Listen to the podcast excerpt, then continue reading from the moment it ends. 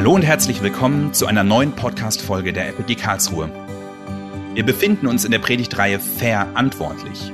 In dieser Predigtreihe wollen wir der Frage nachgehen, wie jeder einzelne von uns und auch wir als Gesamtgemeinde Verantwortung für einen fairen Umgang mit unserer Umwelt und unseren Mitmenschen übernehmen können. Das heißt, wir werden uns die Themen Nachhaltigkeit und soziale Gerechtigkeit und auch Frieden unter die Lupe nehmen. Wir freuen uns, dass du auf dieser Entdeckungstour dabei bist. Wir, das bin ich, Philipp Heidel, gemeinsam mit Madita Schneider. Und manchmal kommt es anders als geplant. Wir sind heute nicht wie angekündigt mit Lene und Tobi de Vries im Podcast-Gespräch, sondern mit unserem Pastor Alexander Gimbel, mit dem wir über seine Predigt Mein Reich, sein Reich sprechen möchten. Alex, schön, dass du heute wieder dabei bist. Vielen Dank für die Einladung. Die kam mir recht spontan, ähm, aber bin gerne dabei.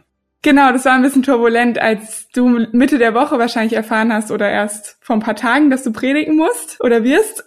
Freitag war's, also vorgestern. Okay, das heißt, du hast wahrscheinlich einen arbeitsintensiven Tag hinter dir. Ja, so wie das halt manchmal ist. Genau. Und für den Podcast sind wir dann auch nochmal umgeschwenkt. Philipp, danke für alles, was du da im Background organisiert hast diese Woche.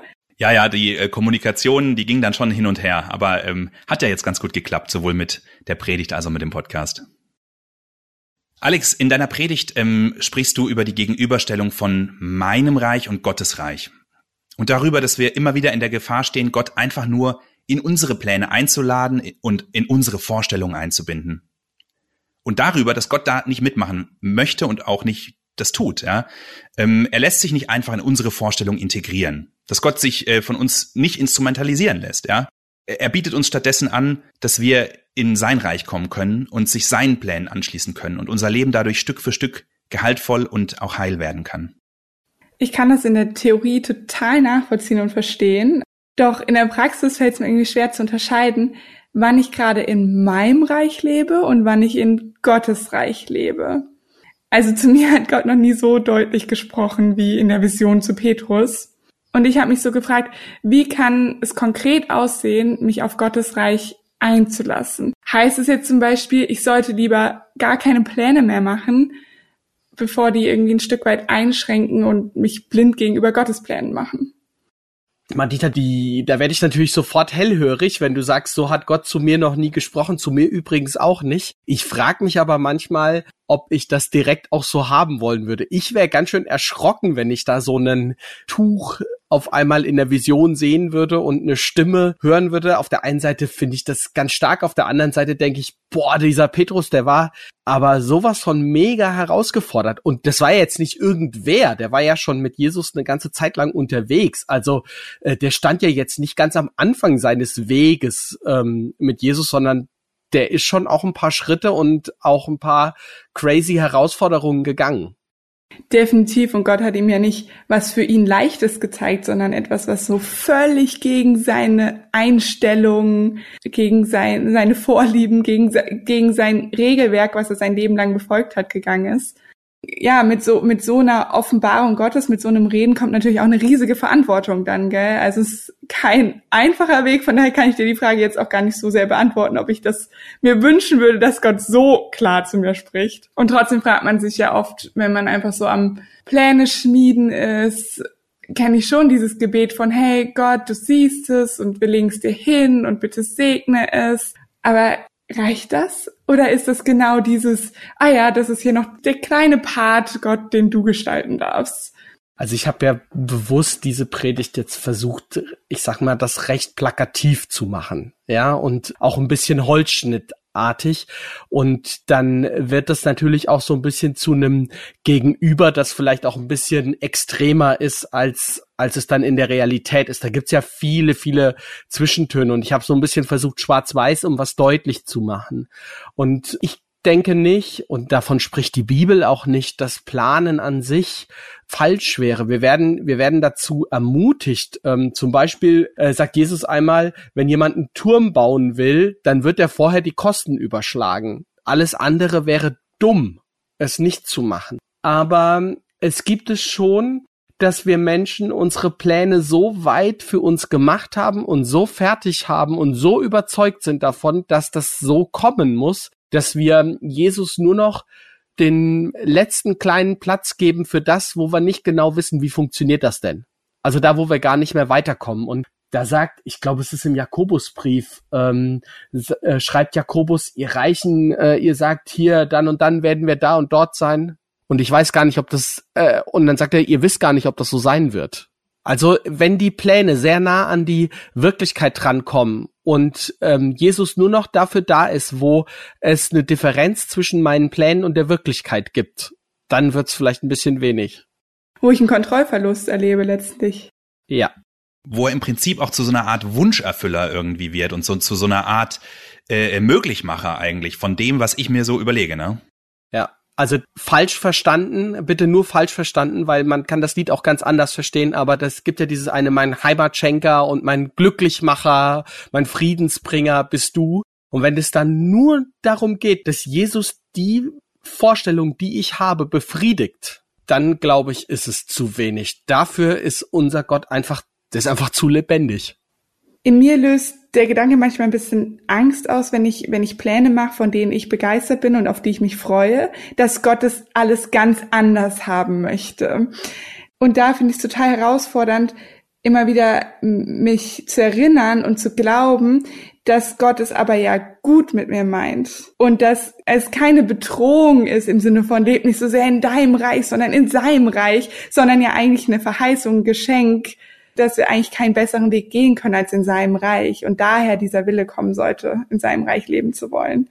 Mhm. Also ich meine, wenn du mal genau andersrum denkst, ich kenne das kenne das auch aus meiner Vergangenheit, dass gerade die Sachen, die ich am besten fand, ich am ehesten dachte, oh, will Gott das denn überhaupt? Aber wenn man, wenn man den gedanklichen Change, den Perspektivwechsel da mal vornimmt und denkt, da wo ich begeistert bin, lebe ich eigentlich meistens in meiner Berufung oder in dem, was ich auch ganz gut kann, was mir Gott mit auf den Weg gegeben hat, dann bin ich ein Stück weit konkurrent. Das muss nicht immer so sein, ja, aber das kann so sein und das als eine Art innere Stimme oder Stimme von Gott in mir drin zu verstehen, wo er mir etwas sagen will, dann dreht sich das auf einmal komplett und wird zu einer Bestätigung dafür, ach, vielleicht ist das ja gerade genau das, wo ich jetzt weitergehen soll. Und dann kann Christsein so richtig, richtig Spaß machen.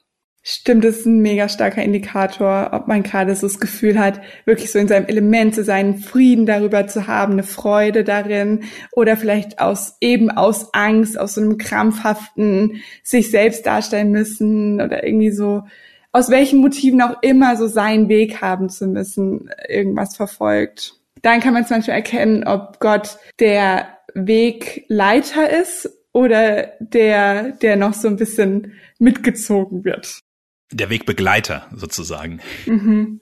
Ja, ich glaube, ein guter Indikator ist das, ähm, wie, wie geht es mir damit und wie kann ich das auch leben? Ich glaube, ein anderer, und davon wird ja in der Bibel auch immer wieder gesprochen, sind ja auch die Früchte. Ja, ist das, was daraus entsteht. Und ähm, nicht nur an Handfestem, sondern einfach auch an, stiftet es Gutes, stiftet es auch Zusammenhalt in der Gemeinde, stiftet es ein gutes Zusammenleben in der Gesellschaft, stiftet es Gutes und damit äh, würde ich auch gerne so die Überleitung machen, weil das ganze Thema ja nicht nur etwas für mein eigenes Leben bedeutet, ähm, für die ganzen Aspekte, die du auch in der Predigt erwähnt hast, Beruf, Familie, Zeit, Geld, ähm, sondern auch für das Thema in der Predigtreihe, in der wir uns befinden, für das Thema verantwortlich. Das hast du ja am Schluss auch dargestellt und das ist eigentlich fast ein ganz großes eigenes Thema für sich in dem Kontext. Auf der einen Seite, so wie du es auch gesagt hast, die Frage, ja, wie passt das überhaupt rein bei mir? Habe ich da überhaupt Zeit für? Wie kann ich das irgendwie noch reinquetschen? Vielleicht auch wirklich ein bisschen die, die ketzerische Frage, äh, ist mein Handeln im Thema ähm, Nachhaltigkeit, im Thema ja, soziale Gerechtigkeit, ist es vielleicht auch einfach ein Feigenblatt, wo ich sage, dass ich da besser aussehe? Ja, das ist die eine Seite. Und auf der anderen Seite aber auch die Frage, warum soll ich denn überhaupt Verantwortung für die Umwelt, für soziale Gerechtigkeit, für Frieden und so weiter übernehmen, wenn es doch eigentlich, und darüber hast du ja auch gepredigt, ja eigentlich um Gottes Reich geht. Und nicht nur das Reich im Sinne von, ich lasse mich von ihm mit reinnehmen und von ihm lenken, sondern tatsächlich ja auch um sein Reich und die Erde, auf der wir leben, ja auch nicht das Letzte ist und auch unsere Hoffnung auf etwas besteht, was auch danach noch besteht. Und ich glaube, da kommt man ganz schnell in dieses, ja, warum, äh, und ich glaube, das kennen wir alle, ja, warum muss ich mich jetzt eigentlich hier noch, also Warum soll ich mich hier eigentlich bemühen, wenn das sowieso alles ein Ablaufdatum hat, ein ganz klares, ja? Alex, warum? Äh, danke für die Frage. Ähm, genau das, was du beschreibst, diese Spannung, die kommt ja nicht von irgendwoher, sondern die, die ist in der Bibel auch mit angelegt. An ganz unterschiedlichen Stellen und unterschiedlichen Beispielen kann man das deutlich machen, dass wir als Christen in dieser Welt sind, aber nicht von dieser Welt, dass wir hier leben, aber das nicht unser Ziel ist. Oder ähm, das finde ich ein auch nochmal ist ein spezielles, aber ein ganz schönes Gegenüber, dass, dass im Propheten Jeremia zum einen gesagt wird, suchet nach der Stadt Bestes, also Jeremia 29, äh, nach der fremden Stadt versucht euch da einzubringen. Und im Hebräerbrief steht, ähm, das ist nicht unsere Stadt, sondern die zukünftige. Und äh, damit ist ja das, was im Himmel ist, dann gemeint. Die suchen wir. Also so ein, ein Gegenüber. Und ich glaube, die Christen, die Kirchen standen immer schon in der Gefahr, dass sie in eine Richtung zu stark gependelt sind, dass die ähm, eine Sache überbetont wurde und die andere vergessen. Also die eine Seite ist, na, wir, wir sind gar nicht in dieser Welt, wir gehören zu Jesus und gefühlt sind wir schon entrückt, ja, sind wir natürlich nicht in echt, aber wir, wir leben so unsers und das geht hier eh alles den Bach runter und geht zu Ende.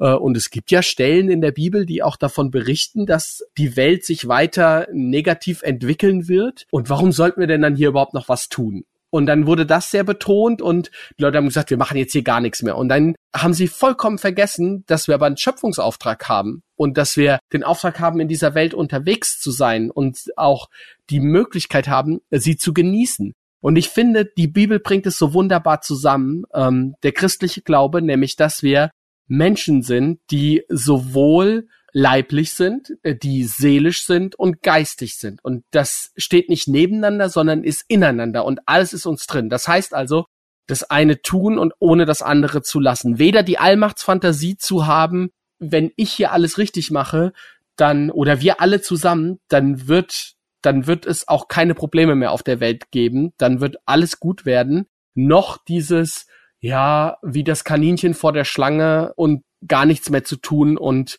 einfach zu warten, dass mein Leben zu Ende geht. Aber trotzdem, diese, dieser Dualismus sozusagen, der hilft mir auch. Das habe ich echt gemerkt. Mir ist gerade, als du das äh, gesagt hast, ein Gedanke gekommen. Ich glaube, das war in der Zeit äh, der, der Ahrtal-Katastrophe, der Flutkatastrophe, wo, glaube ich, auch gleichzeitig noch auf den Kanaren so eine Feuersbrunst gewütet hat. Und es war einfach so viel Auswirkung des Klimawandels äh, zu sehen. Und ich hatte da echt einige Gespräche mit meiner Frau, mit meinen Töchtern auch, ähm, die eigentlich noch ganz klein sind. Und ich glaube, da kann man Angst bekommen. Da haben wir Angst bekommen und haben gesagt, das ist schrecklich, ja. Und da sind vielleicht Kipppunkte erreicht, die man, äh, so gut man sich jetzt auch anstrengt und anstellt ähm, und so, so, so gut man mit der Umwelt umgeht, vielleicht auch nicht mehr so zurückzudrehen sind, ja. Und dieser Gedanke und diese Angst, die waren real, ja, die waren nicht sozusagen, ja, potenziell, sondern das, das Gefühl hatte ich. Und auf der anderen Seite war natürlich klar, wir brauchen diese Angst nicht haben, weil wir sind da drin, das ist nicht das Letzte. Wenn das passiert, wenn es so wäre, dann wäre es nicht das letzte Wort sozusagen. Und dann wäre es auch nicht der äh, sprichwörtliche Weltuntergang, ja, sondern wir haben die Hoffnung und wissen, danach gibt es etwas und danach ähm, passiert etwas. Und ja, mit dieser, ich sage jetzt mal, Leidenschaft für diese Welt, die ja auch diese Angst irgendwie ausgelöst hat und gleichzeitig aber diesem Wissen, dass es dann nachher trotzdem nicht das, das äh, Ende ist. Ich glaube, auch so kann man wirklich auch positiv diese zwei Sachen zusammenbringen, diesen Dualismus der vielleicht einen sonst auch zerreißt, weil ich tatsächlich auch oft nicht weiß, ja, lohnt es sich jetzt, also ich finde diese, diese Frage auch gerade nach sozialer Gerechtigkeit, was kann ich hier eigentlich tun? Auch diese Frage nach, wie gut kann ich es eigentlich machen und wie gut kann es eigentlich werden? Ja, das ist ja etwas, das kann einen wirklich auch zerreißen. Und auf der anderen Seite gibt's aber auch Möglichkeiten, wenn man diese zwei Sachen anschaut, ähm, dass es sich eigentlich sogar befriedet. Ja, das finde ich ganz spannend. Ich glaube, wir denken sehr in Gegensätzen. Ne? Also entweder ich mache gar nichts oder ich mache alles. Und ähm, ich glaube, es kann immer nur darum gehen, meinen Beitrag zu leisten. Und den leiste ich mit jedem mit jeder kleinen Aktivität, die ich bringe. Ich glaube, Thorsten Rievesel hat in seiner Predigt dieses Beispiel von den äh, Seesternen erzählt, ne? Und den kann ich retten und den kann ich retten, obwohl ich gar nicht alle retten. Ich kann nicht alle retten, sagt ein alter Mann, kannst du eh nicht machen. Und er sagt ja, aber den einen und den einen. Das ist doch ein ganz schöner Beitrag. Ich finde es einfach schön, wie wir immer wieder zu diesem Schluss kommen, auch dass ja es Gott letztendlich um den Einzelnen geht, um die Liebe zum Mitmenschen und eben auch in diesem Thema es um, um kleine Schritte, um das Einzelne geht ähm, und wir eben nicht das Schwarz-Weiß sehen müssen Und ich bin gespannt, wir sprechen nächste Woche mit Christian Bouillon über seine Predigt zur Verantwortung für die Schöpfung. Das heißt, wir werden sicherlich da auch nochmal weiter tiefer tauchen in dieses Thema. Und für diese Woche wollen wir dir noch zwei Reflexionsfragen mit auf den Weg geben. Was heißt, ich komme in Gottes Reich und versuche ihn nicht einfach in meines einzubinden, konkret für mich? In welchen Bereichen gelingt mir das gut? Wo fällt es mir schwer? Wie sehe ich eigentlich meine Verantwortung für die Welt und die Gesellschaft vor dem Hintergrund, dass ich weiß, dass diese Welt nicht das Ende ist? Bevor wir uns verabschieden, möchten wir nochmal auf die Möglichkeit hinweisen, die wir auch letzte Woche schon erwähnt haben, die Gottesdienstformate der FEG Karlsruhe aktiv durch deine Stimme mitzugestalten. Wir machen aktuell eine Umfrage zu unseren Gottesdienstformaten und deren Nutzung während und nach der Corona-Pandemie und würden dich einladen, auch wenn du nur unseren Podcast hörst, an dieser Umfrage teilzunehmen. Du findest den Link entweder in den Show Notes oder findest ihn einfach unter feg-karlsruhe.de slash Umfrage. Dich, liebe Hörerinnen und liebe Hörer, laden wir für nächste Woche wieder ein, dabei zu sein, wenn wir mit unserem Pastor Christian Bouillon über seine Predigt zur Verantwortung für die Schöpfung sprechen. Bis dahin, eine gute Woche und bis bald.